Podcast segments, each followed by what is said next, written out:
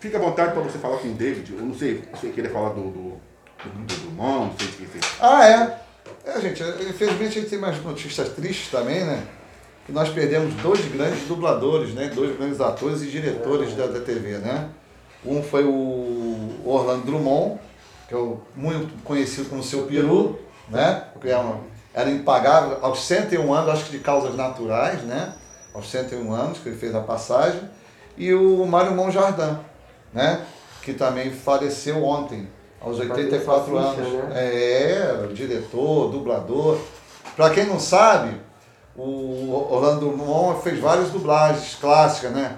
Alf, o É Teimoso, Popeye, né? o Marinheiro, o Vingador, não sabia, Vingador. da Caverna do Dragão. Não sabia. Não sabia. melhor, melhor vilão. Melhor vilão vilão. Vingador. Não, E, e além dele fazer o Vingador também, ele fazia a voz do Diamante. Tiamat, é, Diamante Diamante era, era era bom. ele. E o nego não fala essas coisas. Eu falei, pô, ele fazia isso também, eu fiquei até impressionado, Eu né? os dois. Da Capitão Caverna, né? Adorava. E, e um grande personagem que a minha acompanhou a minha infância, Qual? que era o Scooby-Doo. Né? Ele fazia a voz do Scooby-Doo. E engraçado é que o, o Mário Monjardim fazia a voz do Salsicha. Né? Ah, como é que vai? Eles eram muito amigos, né? O Orlando e o, e o Mário eram muito amigos e faziam a dublagem desse desenho clássico. Mas era tão bom que você via que fluía, né? Pô, o antigo, não o atual. É O antigo da, da, da, da série do Scooby-Doo, né? É impagável. Mas foi ali melhor. ah, foi o melhor, foi melhor. Os outros são bonzinhos, são engraçados, mas o melhor realmente com a voz do, do Mário e do Orlando são impagáveis. E perdemos essas pessoas bacanas, né? Verdade. Isso, isso é que faz falta, a valorização do ator, a valorização da cultura, né? É verdade. As pessoas, as pessoas- nós estamos aqui na- de passagem, né? De passagem, muitas vezes não somos valorizados quando nós estamos vivos. Nós só somos valorizados quando a gente né, deixa esse plano existencial e vai para o outro, né? Não sei se para céu, inferno, interno, purgatório, não sei, o Valhalla, não sei. Cada um acredita no que quiser, né? Mas infelizmente as pessoas não são reconhecidas pela obra deles, né? Eu quero o cara trabalhou muito. trabalhou muitos anos, até, até pouco tempo fazia escolinha do seu, do, do, do seu Raimundo, né? Agora ele estava em casa e tu já com 101 anos, mais ativo, sempre atendendo as pessoas. Uma pessoa maravilhosa, uma pessoa. A gente sempre pedia uma palhinha para ele, umas duas vezes tive, pô, cadê o Scooby daí? Ele fala, pô, não posso fazer, porque é uma coisa de dublador que não pode, né? Porque Uhum. tem um contrato, aí fazia uma. Não, fazer aqui, aí fazia o Scooby-Doo, porra, muito engraçado. Então, quer dizer, Quero desejar aos familiares tudo de bom dessas pessoas, né? E a minha geração que acompanhou esses desenhos clássicos, que outros dubladores, né, surjam para brilhantar o nosso quadro artístico aí E como é que foi Brasil. seu encontro com ele? Rapaz, foi sem querer, eu fazia. Eu também já andei na área do teatro, né? Fiz várias peças de teatro. Fiz Ó, muita. tá vendo? Temos um é, também, muita coisa. É, o artista também faz. Pô, bicho, a gente atira pra tudo que é lado, ele vai sobrevivendo, né? É verdade. Aí eu fiz muito comercial, trabalhei na Manchete como Ó. office boy, né? Um bom tempo.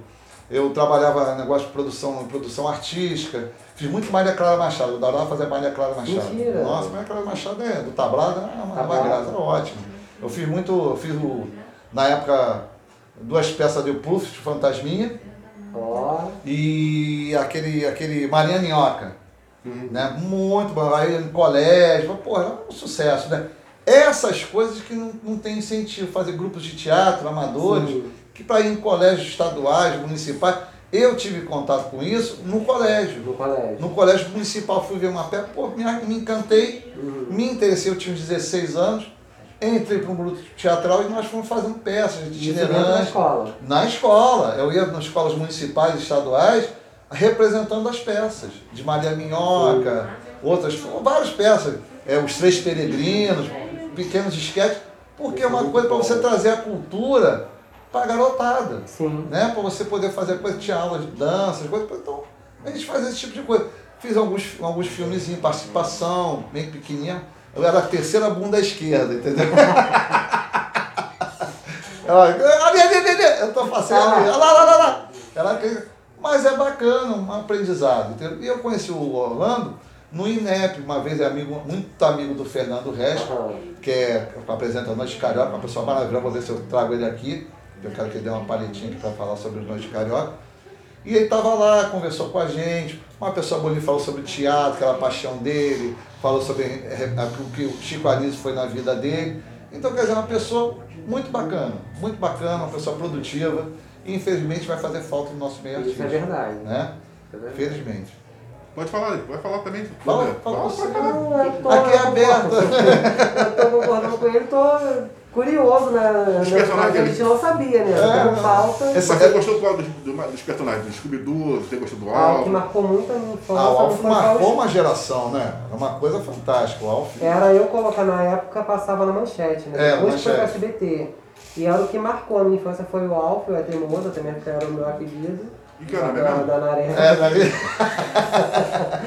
Era o Alf e o desenho que eu amava, que era o, É, era, o pô, era fantástico. é, Capitão Caverna e o Caverna do Dragão? Caverna do Dragão. Não, Caverna do Dragão é, Não, o mas tem uma- Vingador, o tem uma Vingador. legião né, de amigos, né? Não, o Sim. Vingador tem, uma, tem um episódio, aqueles que eles se juntam para poder Uhum. vencer um, um dragão que eles fizeram lá. O- Aham. o, o próprio, o próprio é, é, Vingador fez. Sim. Só que aí o, o- o dragão absorve as armas, então ele fica descontrolado, né? Aí, o que acontece? Para eles terem vencido o, dra- o dragão, teria que se unir com o Vingador para pegar as armas. Aí o, o Vingador, o Mestre do Mato, orienta eles irem até o, o Vingador. Porra, cara, ali que é o show do Vingador, cara. Não, mas ah, vamos falar uma coisa. Porra, o Aquele negócio do mestre do Mago, aí, aquela unicórnia uni, pô, tinha uma treta, né? Pô, toda vez, Toda vez que o pessoal ia embora. eu toda vez que eu contava, o Bárbaro, como é que fica uni? Pô, vai ficar na pista, parceiro, eu quero ir embora. E, E não ir embora, né? Sempre assim, né? Não sei se vocês sabem, né? O Orlando ele já estava preparando para dublar, porque a Netflix ia começar a fazer a... o live action, né? Porque teve o comercial, que fez muito sucesso. Uhum. Então, como o desenho não fez su- sucesso lá fora, Hum. aqui no Brasil estourou. E quando a galera viu o live action, pronto, começaram a pedir, pedir, e a, se eu não me engano, a equipe da Netflix começou a, a estudar, a criar roteiro, e o Orlando ele foi chamado para dublar o. o. Qual o nome dele? O Vingador? O Vingador. Olha o que eu tô te falando, um, um, um- um cidadão de 101 anos, havia necessidade de trabalhar? Não havia. Pô, o cara Mas- trabalhava porque amava o que fazia. É igual o Silvio Santos, né? a volta do Silvio Santos. Silvio Santos SBT, voltando ao linda, SBT. cara, a volta dele. A alegria Pô, dele, a É felicidade, verdade. o carinho que ele tem com os funcionários dele. Pô, isso é 10. Aí você pede uma pessoa para pegar um, um filho para pegar um copo com água, pô, maior dificuldade, né, pai? Pô, meu filho, você que tá passando aí, pega um copo de água. Eu vejo isso Aí, aí, pô, pai, pô, rapaz, tu tá aí passando, cara. Aí, aí você pô, passa vergonha, você tem que levantar. época não era assim, E né? não era não, né? Pô? E todo mundo tem mimimi de trabalhar, compadre. Pô, os caras lá na delegacia, cada um mais forte do que o outro, lá, um bração bom pra liberar uma massa. Pô, pai, tu foi meter um 5-7, parceiro. Pois é, seu Sérgio. Quantas vezes tu já foi preso? Pô, cara, já é a oitava vez que tu é preso. Já com 27 anos, eu falei, pô, bicho, olha só. Sai da bandidagem que o negócio não tá bom pra você não. Você ainda não aprendeu, cara. Não, sabe como é que é? Não, não sei como é que é não, porque eu nunca fui bandido. Não, é, é a tentação, a tentação do dinheiro fácil. Dinheiro fácil é isso, porque a pessoa não quer trabalhar, que a pessoa não quer produzir nada. Exatamente. E aí o que acontece? A gente perde pessoas maravilhosas, né?